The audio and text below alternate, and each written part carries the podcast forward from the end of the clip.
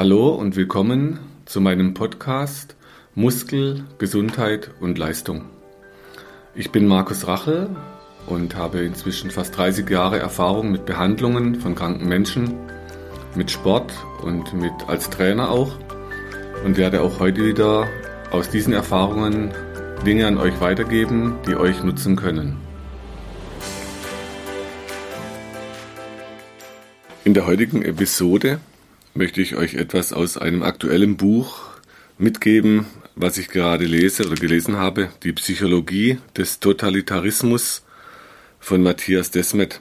Und ähm, davor war ein Buch, was ich gelesen hatte, Lockdown 2, weil diejenigen, die den Podcast verfolgen, die wissen ja, dass ich nicht nur medizinisch interessiert bin, sondern auch eben politisch, wirtschaftlich, Zusammenhänge in dieser Welt und was es mit uns als Menschen macht und auch für meine Patienten, wie man in, in verrückten Zeiten oder in, in Zeiten, wo viel Angst herrscht, durchkommt und wie man sich da in so Zeiten positionieren kann und wie man da gesund durchkommen kann oder so gesund wie möglich. Und da möchte ich euch mal kurz auf Seite 239, da beschreibt er etwas, was Wissenschaftler weniger über ein enormes logisches Denkvermögen verfügen, als vielmehr über eine außergewöhnliche Fähigkeit, sich in die Dinge, die sie erforschen, einzufühlen. Und da war es sehr interessant, das Wort einfühlen, weil man denkt ja, Wissenschaft ist rein rational und Zahlen und hat mit Schlussfolgerungen zu tun.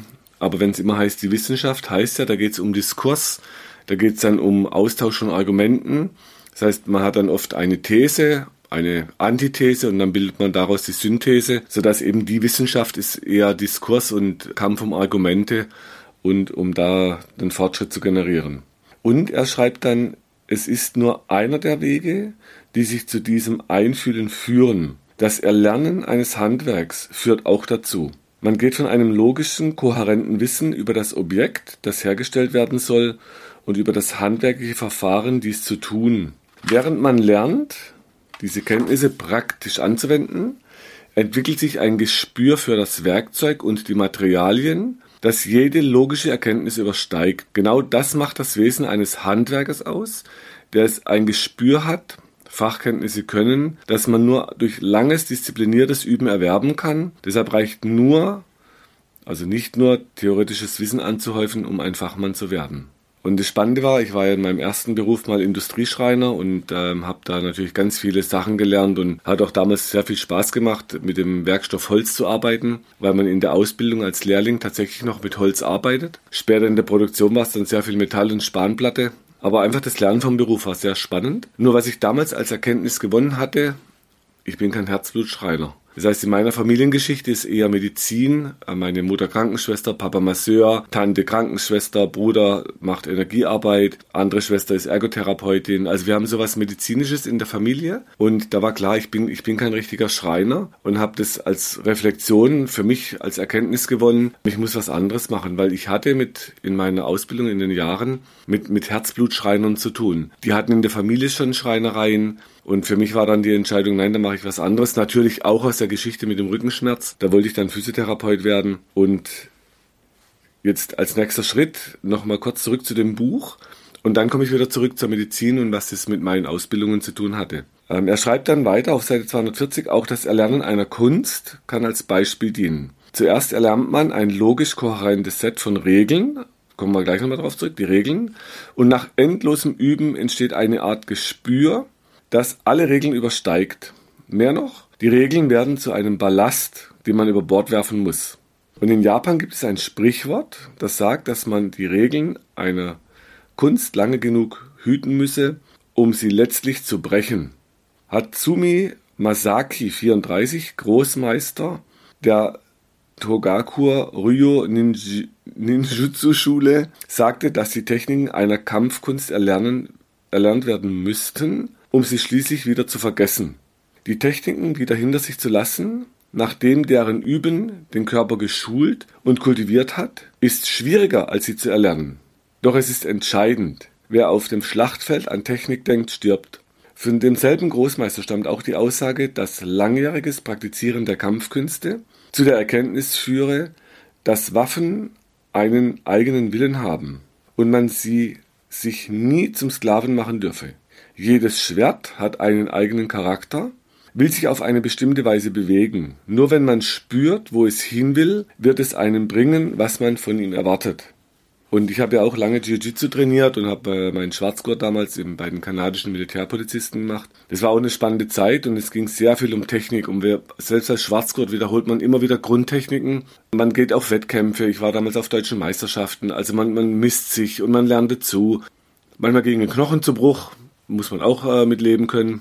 Auf jeden Fall war es eine, spannende Entwicklungsgeschichte damals. Und um dann zu einem Punkt zu kommen, wo man sagt, okay, wenn ich kämpfen will, muss ich erstmal lernen, meine Emotionen zu beherrschen. Und das war dann die Zeit später bei den Apnoe-Tauchlehrern. Wenn man sich ganz viel mit Atmung beschäftigt, dann war klar, da, da sitzt die Grundlage, was ich auch eben von Shaolin-Mönchen gehört habe. Die sagen auch, in der Atmung ist der Joker, um mich im Hier und Jetzt zu halten, nicht in vergangenen Situationen, nicht in der Zukunft, sondern im Jetzt. Jetzt, wenn ich an meine Atmung, wenn ich mich hier fokussiere, dann bin ich im Jetzt und bin bei mir. Und so hat eben der Kampfsport auch seine Zeit gehabt. Aber auch da war klar, ich muss es wieder loslassen. Und als mein mittlerer Sohn mich mal fragte, Papa, kannst du mir zeigen, wie man kämpft, konnte ich sagen, ja, hol mal tief Luft. Weil da fängt Kampfsport an, dass man seine Emotionen kontrollieren lernt, dass man ruhig bleibt, gelassen bleibt. Weil wenn ich Techniken kenne, ist es nicht schwer, schwer jemanden zu verletzen, auch ernsthaft zu verletzen. Wir mussten damals auch Tötungstechniken zeigen mit bloßen Händen. Also man kann unfassbar viel trainieren. Aber eben das nicht anzuwenden und die Kontrolle zu erlangen, das war eben die Kunst. Natürlich, wenn man in ernste Situationen, in ernste Schwierigkeiten gerät, dann kann auch mal sein, dass man was anwenden muss, aber das soll ja nicht Ziel von Kampfsport sein, zumindest auch nicht aus meinem Verständnis. Und so war dann irgendwann auch wieder klar, okay, ich muss wieder alles hinter mir lassen, was ich damals trainiert habe und gelernt habe, um heute am Sportplatz, wenn ich die Spieler betreue, ruhig zu bleiben, als einer der Vorbilder ruhig bleiben, auch wenn die Situation stressig wird. Und ich sage ja immer, Leute, es ist kein Kriegsgebiet, es ist ein Sportplatz, es ist nur Fußball. Selbst wenn man dann immer hört, ja, es ist halt Fußball, ja, ja, nur, genau, nur Fußball, es ist kein Kriegsgebiet. Also Emotionen runterfahren lernen hilft dann mehr, hilft dem Spiel mehr und auch den Spielern selber. Dann schreibt er weiter nochmal zurück zum Buch auf Seite 240. Die Fähigkeit, sich einzufühlen, spielt auch im Verhältnis zum eigenen Körper eine Rolle. Unser Körper ist im Grunde fremd, also uns im Grunde fremd. Er reagiert auf Reize aller Art, Ernährung, andere Menschen, verschiedene Situationen und tut dies autonom ohne unser Wissen und unseren Willen. Wir können im Laufe unseres Lebens lernen, uns in ihn einzufühlen, zum Beispiel durch bestimmte Bewegungskünste oder Meditation indem wir Effekte unterschiedlichster Faktoren, also Ernährung, Bewegung, auf unseren Körper aufmerksam beobachten, eventuell in einem psychoanalytischen Kur unsere körperlichen Empfindungen über einen längeren Zeitraum wieder in Worte fassen. Wer auf seinen Körper hört und seine Sprache zu verstehen lernt, hat den Schlüssel zur Gesundheit in der Hand. Das Gespür für den eigenen Körper ist wichtiger als jede Medizin und wichtiger als objektives, rationales Wissen über zum Beispiel unsere gesunde Ernährung. Und jetzt, da war natürlich auch damals in meinen Ausbildungen ein wichtiger Schritt an die Uni in Köln. Einer meiner Lehrmeister, Professor Fischer, bei dem durfte ich dann einfach in die Vorlesungen über sieben Semester.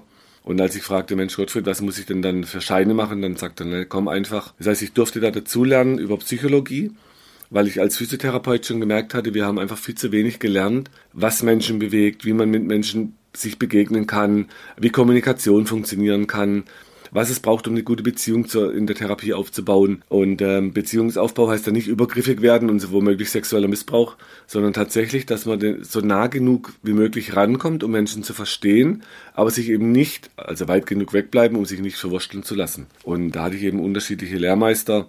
Einer war Dr. Mosetter, einer war Professor Fischer, aktuell noch beim Damir Del Monte in der Ausbildung in die Hirnforschung, sodass man eben verschiedene Bereiche sich anschauen kann, die alle höchst interessant sind und spannend und immer wieder einen Schritt weiterbringen, so in der eigenen Entwicklung, aber auch um in der Therapie Menschen besser zu verstehen, was alles bewegt uns, was alles wirkt auf uns ein, was alles führt zu Mustern, die wir an den Alltag legen, warum sind Menschen so unterschiedlich und wie kommt es eben zu Syndromen, zu Schmerzen, zu Leid, was man dann irgendwie wieder versucht zu lösen. Und jetzt komme ich nochmal kurz zurück zum Buch. Auf dieselbe Weise muss der Mensch sich auch als psychisches Wesen kennenlernen, als Knotenpunkt subjektiver Erfahrungen, Gedanken, Gefühle, insbesondere wie sie in Beziehungen mit anderen aufwallen.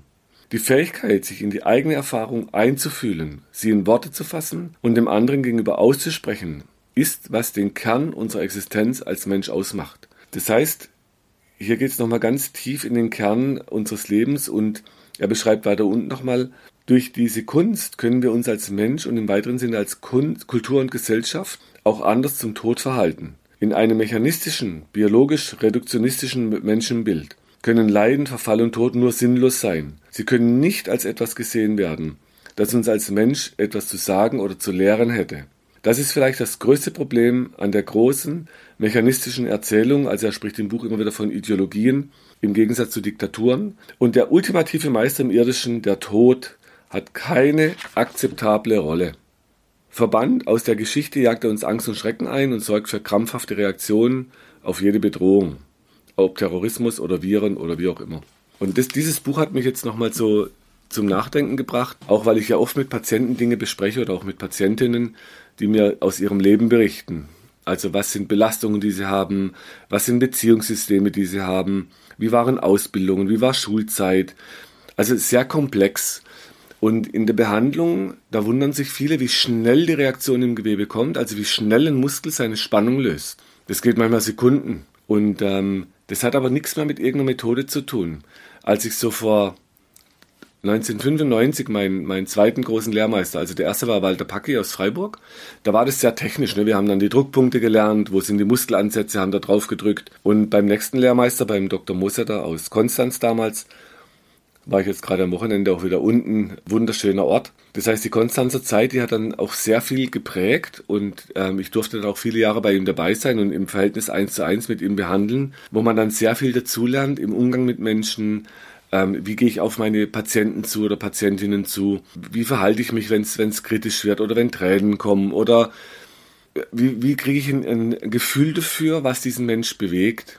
Und in der Behandlung ist es dann manchmal spannend, dass mir Dinge erzählt werden, die aber mit dem Phänomen überhaupt nichts zu tun haben, sondern eher so ein Ablenken von dem eigentlich ein Thema, was natürlich oft auch unbewusst stattfindet. Und das war eben damals die Zeit als Physiotherapeut, wo ich schon gesagt habe, wir lernen viel zu viel, viel zu wenig über Psychologie und viel zu viel Techniken oder Methoden, um Muskeln zu stärken oder was zu stabilisieren oder was auch immer. Und heute habe ich dann mit Lehrern mich unterhalten in der Psychologie, äh, in der, Entschuldigung, in der Physiotherapie die schon sagen, man lernt heute eben Krankheitsbilder auch aus der Psychiatrie oder aus der Psychologie. Aber wie ich damit mit Menschen umgehen kann, da lernen ja manche ganz in Studien als Psychologen oder ein, guter Kollege von mir, der in, mit dem ich auch in den Büchern zusammenarbeite oder in den Praxen, der mir auch wieder ein Stück weit mein Leben reflektieren hilft. Das heißt, auch der Michael ist so jemand, der eben psychologisch mit Menschen arbeitet, aber dafür studieren die auch viele Jahre, um das hinzukriegen und sich dann einzufühlen.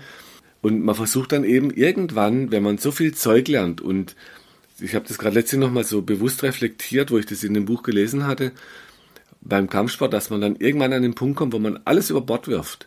An dem Punkt war ich ungefähr 2011 und zwar genauer im September, als ich mich dann von dem äh, Dr. Moser da abgetrennt habe und meinen eigenen Weg anfing zu gehen. Er hat damals schön gesagt, wir müssen dich noch ins Wasser bekommen. Und irgendwann war klar, nee, ich muss ins Wasser gehen. Also ich bin der, wo ins Wasser gehen muss. Ich habe dann angefangen, die Wassertherapie aufzubauen und im Wasser zu behandeln, mit Delfinen das auszuprobieren, was ist praktikabel, ähm, was ist für die Tiere gut, wie möchte ich das bei mir umsetzen, ohne gefangene Tiere. So, das, so fing ein spannender eigener Weg dann an. Und diejenigen, die das verfolgen hier, die haben dann natürlich das schon mitgekriegt, das Dehnkraftbuch, das geht jetzt gerade ganz aktuell in Druck. Da treffe ich mich morgen nochmal in der Druckerei sodass eben das Trainingsprinzip für den ganzen Alltag, für alle Bereiche jetzt nochmal als Buch gefasst ist. Das Mio-Board ist inzwischen auf dem Markt. Ich, da gibt es ein Buch dazu, da gibt es Filme dazu, sodass eben diese ganzen 30 Jahre Erfahrungen und vor allem Methoden lernen. Also ich habe manuelle Therapie erlernt, dann ging es um die Myoreflextherapie, dann ging es um Akupunktur da dabei, dann ging es um die psychologischen Anteile, dann kam irgendwann beim Apnoe-Tauchen die Atemtechnik mehr. Das heißt, da kamen so viele Dinge, so viele Methoden. Dann habe ich mir natürlich ganz viel Osteopathie angeschaut oder im Moment die aktuellen Faszien-Lehrbücher äh, gelesen. Das heißt, man guckt sich so viele Methoden an und merkt irgendwann, das hilft mir in der Praxis gar nicht richtig weiter. Wenn ich verstehen möchte, was belastet denn meinen Patientin oder meinen Patienten, was ist da aktuell, wo sind die Bahnen im Körper, die ich finden muss, wo laufen die Linien im Körper, wie ist es eingebettet in die Bewegungsmuster von den Gelenken. Da muss ich mich aber reinfühlen. Und in dem Zusammenhang fiel mir dann irgendwann ein, dass mir mein Lehrmeister Dr. Moser da, irgendwann hat er gesagt, in dem Kurs, ich meine, es war damals in Adliswil. Und ähm, er hat dann gesagt, ihr müsst in den Körper rein lauschen lernen und nicht rein brüllen. Was er gemeint hatte, wir haben bei meinen ersten Ausbildungen als Physiotherapeut haben wir getriggert. Das heißt, wir haben da volle Kanne auf Muskelansätze gedrückt. Die Patienten haben sich oft gebogen, was sie manchmal auch heute noch tun, aber klar ist, heute ist natürlich ein anderer Hintergrund, eine andere Haltung. Wenn jemand Stopp sagt, nehme ich sofort den Druck zurück heute. Aber damals war das so, man hat halt so technisch auf so einen Punkt gedrückt und versucht den zu lösen, aber das braucht dann halt oft ein, zwei Minuten. Dann gibt es so Empfehlungen, ja, man muss eine Minute draufbleiben oder zwei. Aber in der Behandlung ist es, wenn ich mich da reinfühlen lerne und die Bahnen finde und halt zum Teil mal einen Punkt am Knie und am Hals gleichzeitig habe oder zur Not am Fuß, ich habe relativ lange Arme, ich kann oft den Fuß und den Hals gleichzeitig in der Hand halten und so Bewegungen mich da reinspüren, sodass es viel schneller lösen kann. Aber das ist eben das Muster von unseren Klienten oder auch im Wasser. Da muss ich ganz genau beobachten, wo bewegt sich jemand, wo kann er locker lassen, um mich da eben reinzufühlen, was, was das System und, und das diktiert aber der Patient oder die Patientin heute. Also nicht mehr ich bestimme die Behandlung, sondern ich lasse mich leiten von denjenigen, die auf der Bank liegen und praktisch meine Hilfe suchen. Und das ist anders wie früher, wo ich dann versucht habe, eine, eine Technik überzustülpen oder eine Methode jetzt zu machen, anzuwenden. Ähm, das war also ein spannender Punkt und als ich mich dann damals eben in Köln selbstständig gemacht habe mit der ersten eigenen Praxis, da war schon irgendwie so ein Impuls in mir, ich schreibe gar nichts mehr an die Tür, ich schreibe keine Technik, keine Methode mehr da dran, und das fiel mir jetzt eben in dem Buch wieder auf. Stimmt, an dem Punkt war ich damals zu sagen, ich schreibe gar nichts mehr an die Tür. Aber dann kamen eben Kolleginnen und Kollegen dazu, um in der Praxis zu unterstützen. Und da war dann klar, man schreibt natürlich doch auch wieder Methoden an die Tür. Aber es ist eben in der Behandlung heute selbst nicht mehr wichtig. Es geht eher darum, eben sich reinzufühlen, reinzuspüren und sich leiten zu lassen von der oder demjenigen, der da liegt und das Problem halt mitbringt. Und es ist dann spannend, wenn man das dann so halt über viele Jahre macht dass heute auch mal passiert, dass jemand sich hinsetzt. Vor kurzem mal eine Frau, da sage ich dann, erzählen Sie mal ein bisschen. Und plötzlich fing die an zu weinen, so nach den ersten zwei, drei Sätzen und fragt dann, was sind Sie denn für ein Therapeut? Und da muss ich schon sagen, ich versuche einfach offen zu sein, erstmal zu gucken, was bringt die oder derjenige mit, um dann zu gucken, was können wir damit jetzt machen.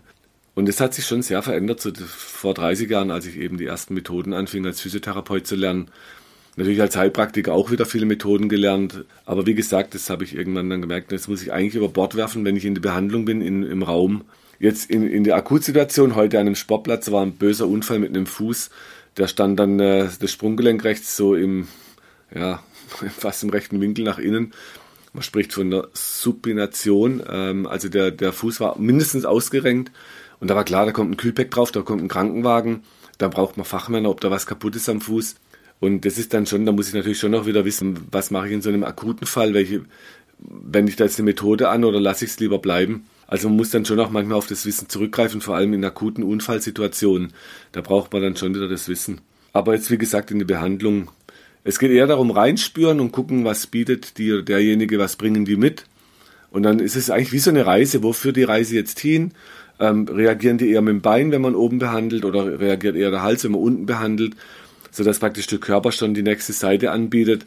Und der Punkt, den ich drücke, ist eigentlich wie, nur wie ein Buchstabe im Buch. Die Reaktion im Körper ist dann die nächste Seite, aber eben immer in der Lebensgeschichte von derjenigen oder von demjenigen, der da gerade in der Behandlung ist, ähm, um das eben zu verstehen. Und dann muss man anfangen, die Fragen zu stellen. Wie kam es dazu? Was bewegt dazu? Was macht es gerade? Wie sind die Gefühle dabei?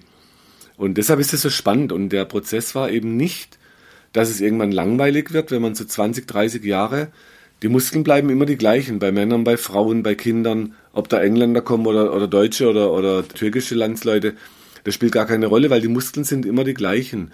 Nur die Geschichten sind immer völlig unterschiedlich, die die Menschen mitbringen. Und deshalb wurde es eben über die ganzen Jahre interessanter und nicht langweilig, wenn man immer auf so Punkte drückt. Gut, das waren so die Gedanken zur heutigen Episode. Also eben, man lernt viel und muss es irgendwann über Bord werfen. Ich würde jetzt in der Behandlung nicht sagen, ich ziehe einen Krieg wie im Kampfsport, ähm, sondern ich sage wirklich, ich muss mich einlassen können, um zu verstehen, was das Problem ist, um dann eben mit den Menschen eine Lösung zu erarbeiten, aber nicht um einfach eine Methode überzustülpen. Vielleicht hilft es euch weiter. Buch Die Psychologie des Totalitarismus kann ich empfehlen.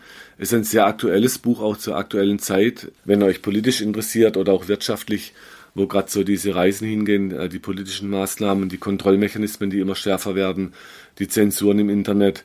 Vielleicht interessiert es euch und man spricht inzwischen in Deutschland von einem Bildungsnotstand, weil die Menschen, 50 Prozent der Menschen lesen keine Bücher mehr.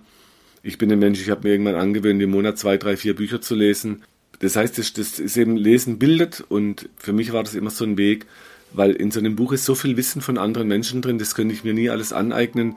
Kann ich aus eigener Erfahrung sagen, bis man dann so ein Buch fertig hat, da steckt so viel Arbeit drin, so viel Erfahrung und das von anderen Menschen aufnehmen zu können, das ist einfach ein Geschenk. Von daher vielleicht auch nochmal so mit ins Später jetzt, wenn es wieder kühler und dunkler wird, mehr regnet, dass ihr vielleicht euch abends so ein gutes Buch zur Hand nehmt. Gut, dann ähm, genießt euren Spätsommer und bleibt gesund. Wenn du meinst, dass dir diese Infos helfen oder du weitere Infos suchst, schau auf meiner Website unter www.muskel-gesundheit.de rein. Für Übungen schaut auf YouTube und hinterlasst mir, wenn ihr wollt, eine Bewertung. Falls ihr Fragen habt, schickt sie über die Webadresse äh, und die Mailadresse, die ihr dort findet. Bis zum nächsten Podcast. Herzlichst, euer Markus Rachel.